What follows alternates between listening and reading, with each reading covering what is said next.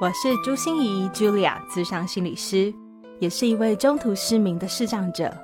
在咨商室里，我听你说；在 Podcast 里，也邀请你来听我说那些肉眼看不见，但是心里却更能看到的心理学小技巧与翻转人生的故事。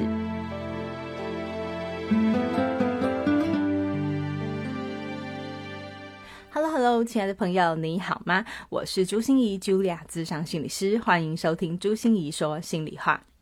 这次职人来谈心哦，我们继续邀请到的是拥有十二年。教学经验的人声调音师邱竹君小蛙老师，上集我们主要在谈哦我的声音疑难杂症嘛，而这一集我们就是要来听听小蛙老师在教学过程中所遇到的各种疑难杂症了。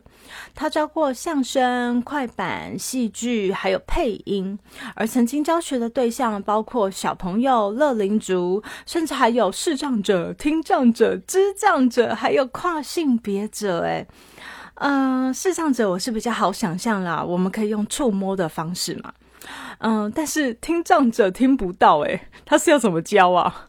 而我们上集也了解到哦，声音其实是全身肌肉的运动。那嗯，智障者又要怎么办呢？而跨性别者更是难题吧？不论是女变男或男变女，可以怎么协助他们用更适合的嗓音来说话表达呢？放心，这些难题小蛙老师都有解哟。而且对我来说，最珍贵的是，小蛙老师一点都不避讳谈到自己其实一开始真的是一点都没有把握自己能不能做到哦。这种自我怀疑的感觉，自己真的能教别人吗？真的能对这些特别的族群帮上忙吗？但是真的是教学相长。因为大家的需要，因为大家的回馈，小蛙老师更有力量、更有信心，也更坚定的走上这条声音讲师的路。也请我们的听众朋友竖起你的耳朵，帮我听听看哦。经过这两集的改造之后，我的声音有没有变得更轻盈、更悦耳动听哦？让我们就掌声欢迎邱竹君小蛙老师。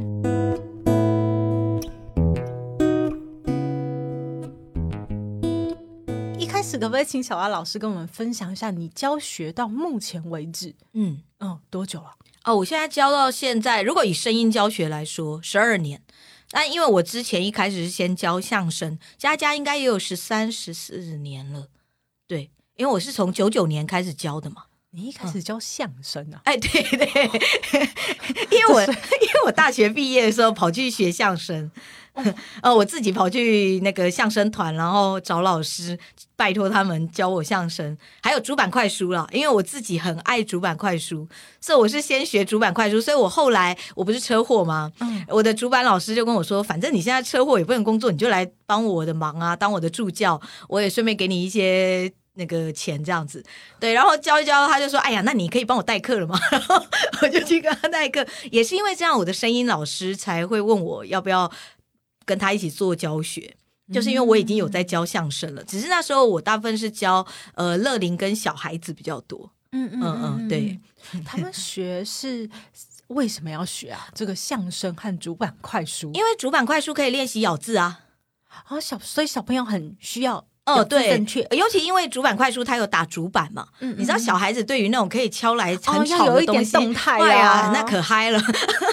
他们可爱敲了，好，那重点就是，比如说我们我们举一个最简单的例子，比如说三轮车跑得快，好，那我们快板的话就是照节拍念嘛，三轮车跑得快，好，如果你照你照节拍念的话，你会怎么念？三轮车跑得快，对，你有没有发现三轮车跑跑到那个跑的时候，其实那个声音就已经滑掉了，哦，对，可是我们就是在训练孩子每一个字都要节在节拍上。所以我会在刚开始的时候，我就会要求他三轮车，就是每一个字一定要咬实。其实大家如果每一个字这样咬实的话，你就会发现说，你的腹部跟你的臀部就会开始用力，其实就是你开始已经正确使用丹田发声了。哦，但是孩子他们不懂丹田发声吗，我就会用这种方式让他们去知道怎么用身体力量讲话。那咬实的意思是用力吗？呃还是咬实的意思是？好，我们我们用一个最简单的概念来说，就是盖印章。大家用掌根在桌子上轻轻的按一下。我们盖印章的时候，不是都要这样子轻轻按一下吗对？让它盖满。对，好，你现在试试看，每一个字你在念三轮车的时候，你都在桌子上这样轻轻按一下，三轮车，这就是钥匙，有点像那个毛笔，就是我们写的时候，最后不是盖都要下去，盖下哎，去，都要把它勾起来收。哦中文就是一个这么有趣的语言，就是它每一个字都是独立的所。以它不一定是音量加大，也不是加重，也不是的是因为大部分孩子都会三轮车，就是给你用喊的嘛。对，刚刚大家应该有被我吓到，对。但事实上，孩子就是这样，因为他们只会大声，所以我就用这种盖印章的方式，让他们去理解什么叫做收身体的力量，他们就会开始了解怎么运用了。你不用告诉他太多原理，因为小孩不需要知道原理，他只要知道怎么做就好了。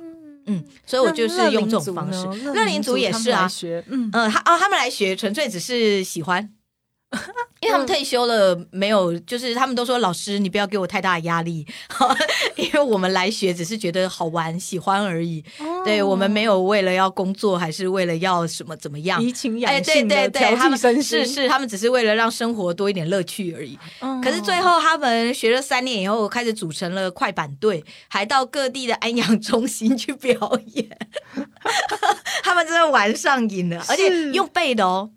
他们是用背的，他们五分钟到十分钟的段子全部用背的哦老。师，你可以小小背一小段给我们听哦听看什好啊好是嗯三轮车跑得快，上面坐个老太太，要五毛给一块，你说奇怪不奇怪？打滴滴打滴打滴孔，听我说不奇怪。车上那位老太太，她说不要忙着做买卖，恐怕把我摔下来呀，恐怕把我摔下来。掌声鼓励。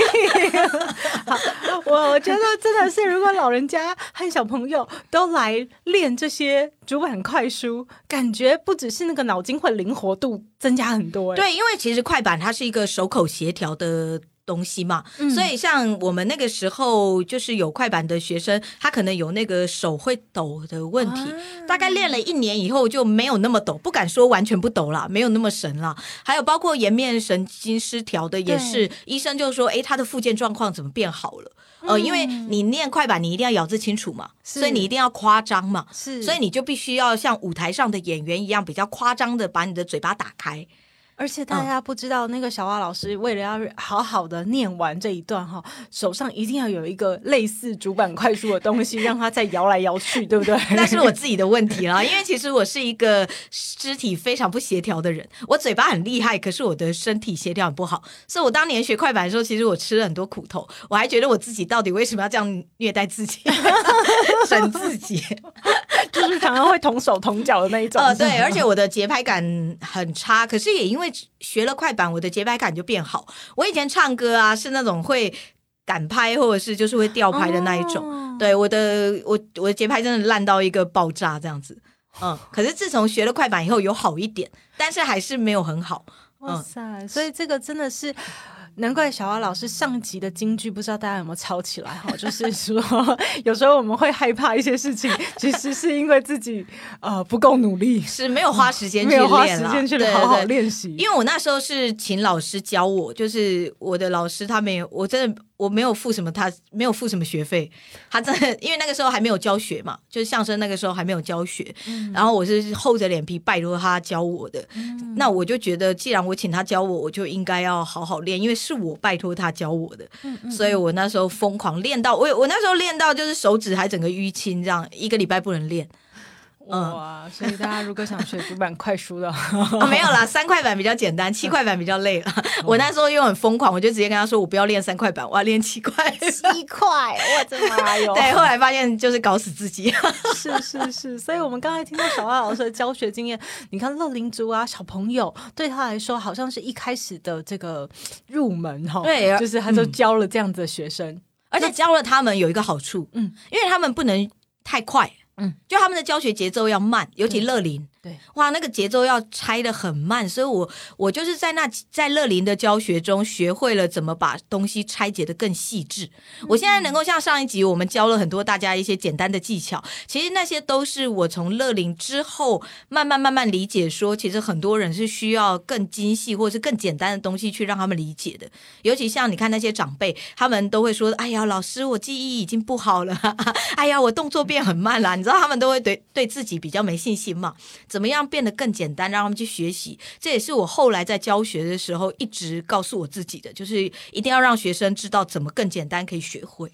对，让他们更有成就感，对，就是更有信心。对，每一个人都是一样的。对，所以像刚才小花老师就铁口直断跟我讲：“朱心怡，你好好练，一个月不不是，应该是一个礼拜以后，对不对？你就会稍微有个效果，对对，就会有平衡的感觉了。对，应该大概两三个月就应该可以控制了。”如果每天有在练的话，好，大家来那个到时候要验收。好好好，那小花老师也服务了一些比较特殊的族群，在后来的经验里面，对不对？所以从银发族、乐龄族，然后小朋友，然后一般的学生应该也蛮多的。呃，对，嗯，可是有一些族群会让你觉得比较特别。是是，因为那时候我我刚开始学配音的时候，我我我的配音同学去有声书学会录音，然后我有一天看到他要要离开，我说你要去哪？我就顺口问了一句你要去哪？他就说他要去录音，我就说怎么那么好，我也要去，然后我就跟着去了。以后我也开始了当起录音志工。那我因为我的咬字还蛮标准的嘛，我妈是师大中文系公费生，所以我从小一岁半就接受标准中文训练，所以那个时候他们就非常喜欢我的咬字，请我录呃宪法法律条文，就是我录了二十几部的法律条文，我就这样念，他们就很蛮喜欢我的声音。后来他们发现，哎，我其实很会变声，就我就开始帮他们也录有声书。他们那个时候刚好有一个职训。就是是生障者的职训，虽然大部分是视障者，可是就是各种障别都有。他们就问我说，可不可以在里面安排个几堂课，然后请我教他们配音技巧？我想说啊，我从你知道，因为教学我大部分都是教明眼人嘛，天哪，要教视障者说话技巧，因为我那时候就是觉得你说话就是要看口型啊，要要去那那该怎么教呢？但我还是答应了，因为我觉得对视障者来说，其实声音蛮重要的。因为他们已经丧失了视觉嘛，那没有了视觉这个所谓人类的第一主要感官，那对他们来说，其实他们的生活就是很吃亏的。对，嗯，那所以我那时候就觉得好，我试试看。对，然后所以那个时候就开启了我的。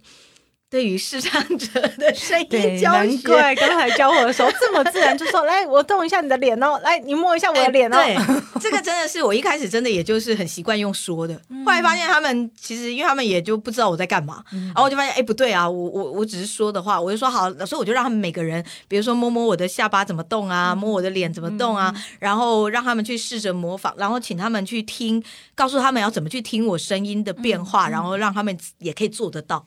对，这些其实都是在那几年，我好像教了他们三年还四年吧。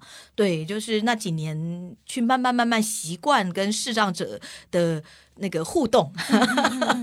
对，可是我想我比较难以想象的是哈，因为我们视障朋友，你看触觉其实是很 OK 可以辅助的，对不对？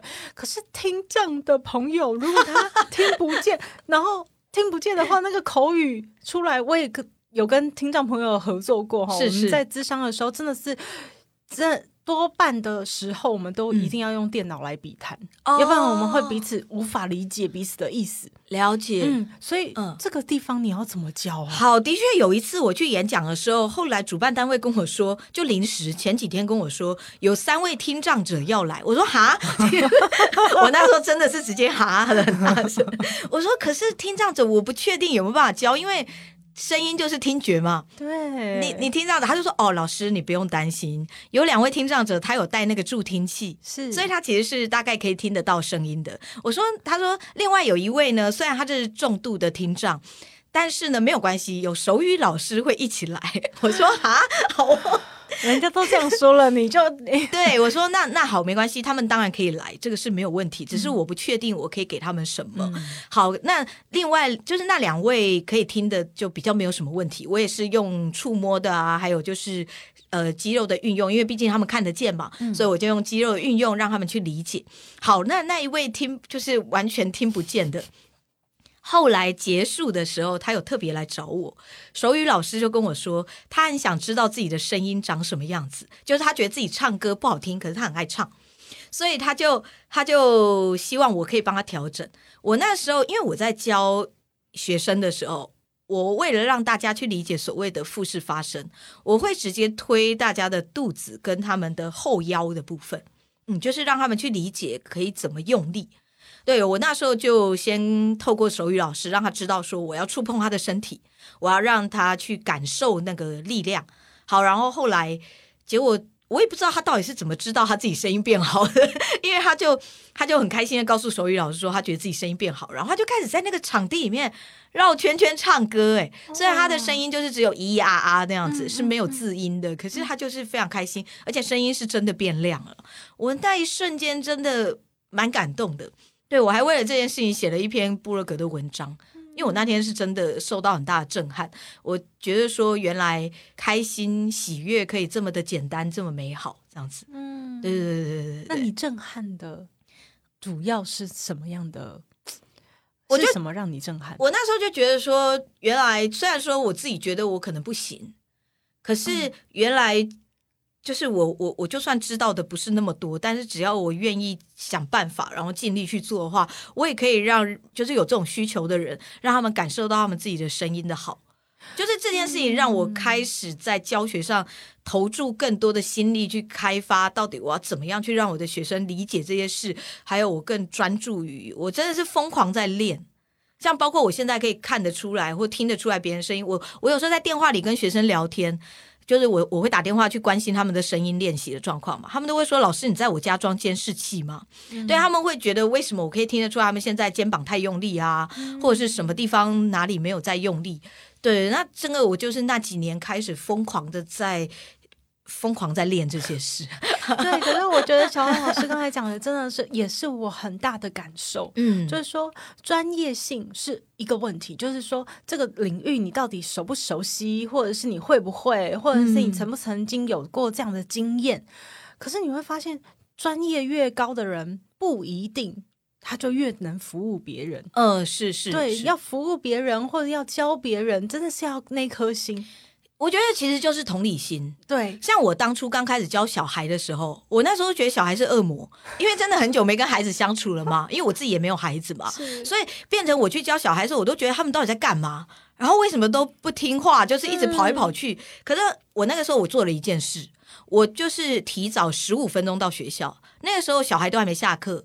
我就是提早到了，把我东西都弄好以后，我就坐在那边。他们下课十分钟就会开始进来嘛，我就在那十分钟里面观察他们怎么玩、怎么互动。然后我就想，我小时候是不是也是这样？然后我开始思考，为什么我小时候会这样？他们现在为什么会这样？为什么这么白痴？你问我们大人都会觉得小孩很很很白痴嘛？对，因为都做一些很奇怪的事啊。可是我就开始慢慢去回想，我小时候也做了什么，是不是也跟他们一样白痴？好，然后就是等于就是。为什么要那样做？然后我慢慢去理解了他们想什么以后，我就发现我开始会带小孩了。嗯，他们就会比较愿意跟我互动，然后会把我当自己人。对，其实包括跟老人家或者是任何的账别的，就是学员，或者是其实不要说了，就一般学员，其实也大概都是这样子在跟他们互动。我会试着去理解，所以我都会先问他们的职业。嗯嗯，然后还有他们遇到的问题，去观察他们身体的用力状态。我就说，哎，你是不是比较容易紧张？嗯，或者是你呃，你平常是不是比较会怎么样？就是我会透过观察他的说话的状态，去思考他在生活上可能会有哪些状况，然后借由这样让他讲的更多。我收集到的资讯越多，我就会越知道怎么帮助他。对，嗯所以障碍只是一个比较明显啦，是让我们比较能够看得见他的困难会在哪里。没错但是其实每一个人都有自己的困难，所以那个 要教每一个人都是要很能设身处地的同理心的感觉他的困难。对我有时候都觉得我的工作有一点点接近心理师。是啊，是啊，就感觉你需要很多的这个拨云见日，然后穿针引线，然后再开始教神功这样子。那对对，那我特别好好奇哦，因为嗯刚才说到障碍这件事情哦，像智障的朋友，嗯嗯，像比如说坐轮椅的朋友啊，小儿麻痹的朋友，或者是我看到有些脑脑麻的朋友，嗯嗯嗯他们也都是有一些肢体上面的困难。是那根据小蛙老师说的，声音其实是全身的一个运动嘛，对不对？对说话是全身要做的用力的事情。没错那他他们呢？他们的话，那个时候其实因为我刚好有一个朋友，他就是天生的小儿麻痹，所以他从小就是下半身都没有办法用力的。那个时候，他就是有告诉我他的声音困扰，我就。我那时候就开始想说，天啊，这个这个怎么办？因为我们都是用丹田发声嘛。我而且我在外面教学，我都会告诉学生说，哇，臀部的肌肉超重要啊，什么提肛啊，怎么样？可是他们可以做，可是就是力量非常非常的小。好，所以那时候我就开始思考，我该怎么去转化这件事。我就开始观察他的身体，以后发现，因为他们下半身不能用力，所以他们其实会非常认真的锻炼他们上半身。所以他们的呃，就是肩膀跟胸肌的力量就会很大。我我最近就是我这一两年有在学拳击，我就发现拳击手跟这个状态有点类似，就是他们的上半身太强了。我们刚刚上一集不是有提到说，我们的肩膀如果过度紧绷用力的话，会影响声音吗？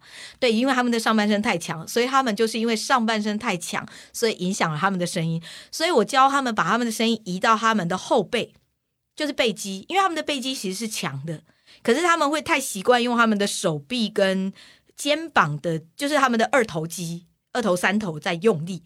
我只是帮助他们把这边的肌肉转移到后背去而已，听起来好悬。因为他们其实后背肌也是蛮有力的，因为他们整个上半身都会练嘛。好，我就是帮助他们转到后背肌去，这样子，对对，这个听起来的确是，如果是一般比较没有在接触这个部分的，可能比较不知道我在说什么，但大概其实就是肌肉力量转移了，等于我们一般我们大腿跟臀部可以用力的人，我们就可以很轻松用所谓的臀部的力量去做嘛。对，所谓的臀部力量，大家可以去感受一一下，就是站起来，站起来。但是那个站起来不是用膝盖站，就是你好像很两只脚踩在地板上，感觉你的脚要蹬一下，把你的臀部从椅子上提起来的那种感觉，那个就是所谓的丹田发声的力量。当然，我们说话不用那么用力，呃，可是那个力量就是你就会发现，你那样讲话会比较轻松。哎，所以小蛙老师，我也想问哦，嗯因为感觉这样就有两个不一样的思考或者是路径，是比如说，因为我。哪一些神经麻木，比如说臀部的肌肉，我又对对。呃下半身没力，嗯。然后所以我就多用我的上半身来呃补偿，对对。好对不对？或者是我的颜面神经因为有这样的困难，嗯所以我就中风过，然后我就呃用另外一个部分的肌肉来代替，嗯嗯，可是另外一种说法是，哎，就是因为它不是那么好，所以我们要更要训练他，让他慢慢的学会用力。是是是，对对没错。那这两部分你会怎么想这件事啊？呃，一般来说，就是代偿这件事情，当然是绝对是没有办法避免的。可是你是不是用了错误的位置代偿？这件事情是我比较关注的。哦，嗯，我会你看嘛，就像我刚刚说那个智障者，其实不要说智障者，我们很多一就是一般人。其实都会因为，就像我刚刚上一集有提到的，就是你因为就是弯腰驼背，你就会把脖子抬起来嘛，你就会开始用你的下巴跟你的胸口的肌肉去代偿、去用力。对，所以我们深呼吸的时候，很多人都是这个上半身提高的。嗯其实深呼吸的时候，只要靠提肛就好了，你的身体是完全不会动的。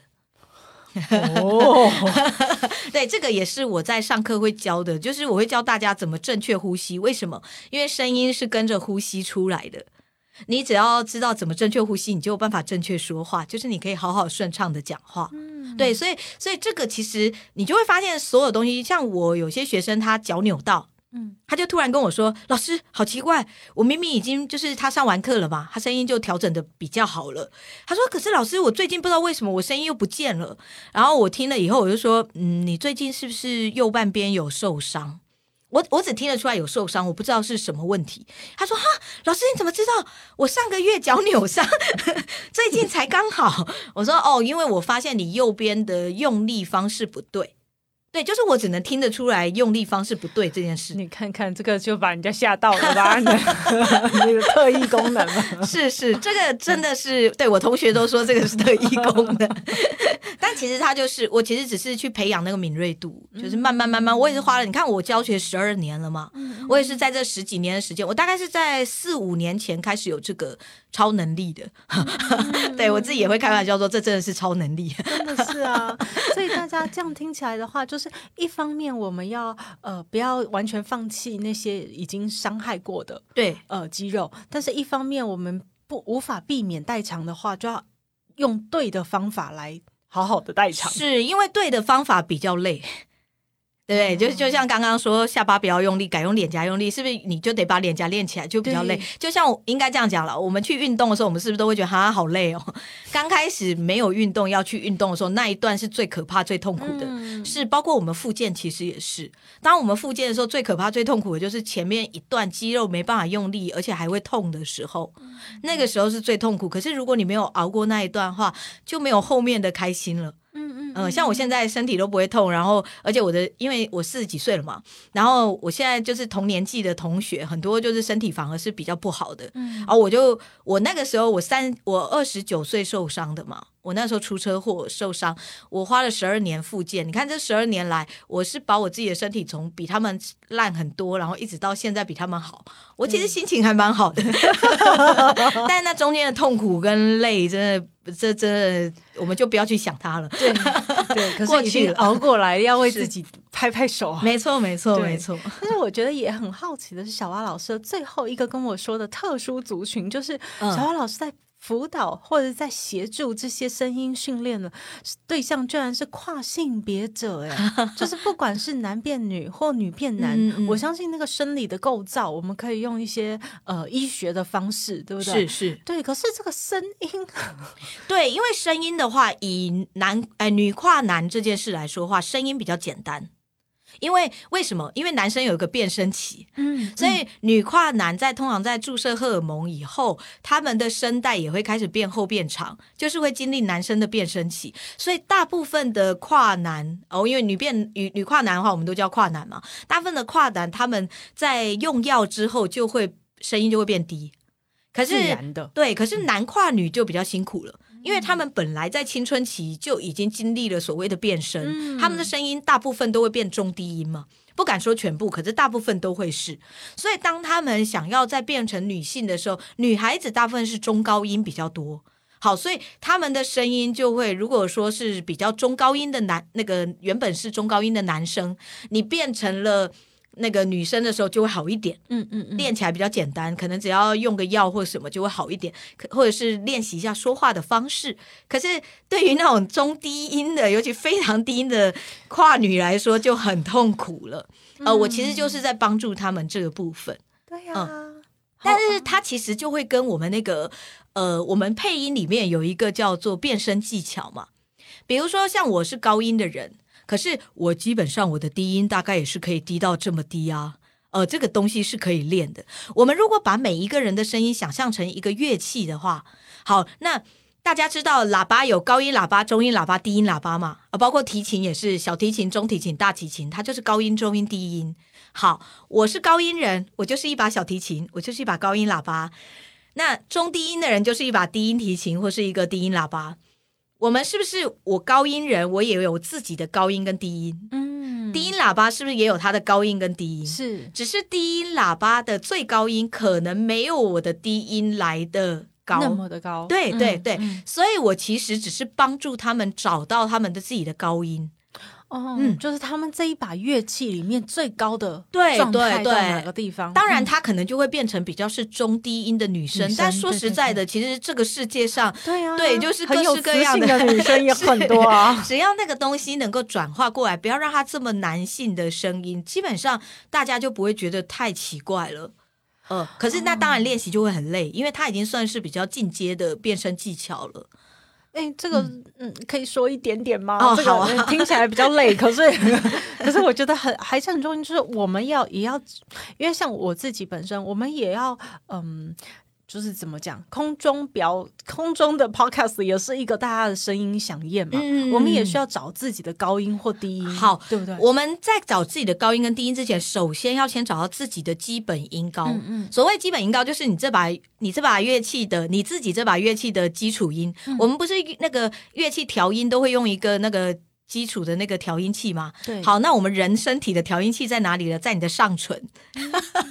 好，我们现在就是把你的食指，两只手的食指啊，轻轻的放在你的上唇人中的两旁，就是你的鼻孔正下方。然后你这样轻轻的把你的嘴唇抬起来，要两只手一起才有效果、哦。两只手一起，对对，就是把你的上唇这样轻轻抬起来，感觉好像把你的门牙有一点点露出来，感觉啊，不用抬很高，不用用力，你只要用手轻轻的把你的嘴唇这样提起来就好了。好，然后你这样子讲话，这样讲话，你不觉得声音变高变亮了吗？这个就是你说话的时候应该要有的基本音高。嗯基本音啊、高。对我我自己是把它叫做基本音高了，就有点类似乐器的基础音这样子。那个交响乐团不是在演奏之前大家都会先对音吗？对对对，这个就是你自己的对音，对对对对，你就是讲话的时候要尽可能的在这个高度，这就是你声带最轻松的说话方式。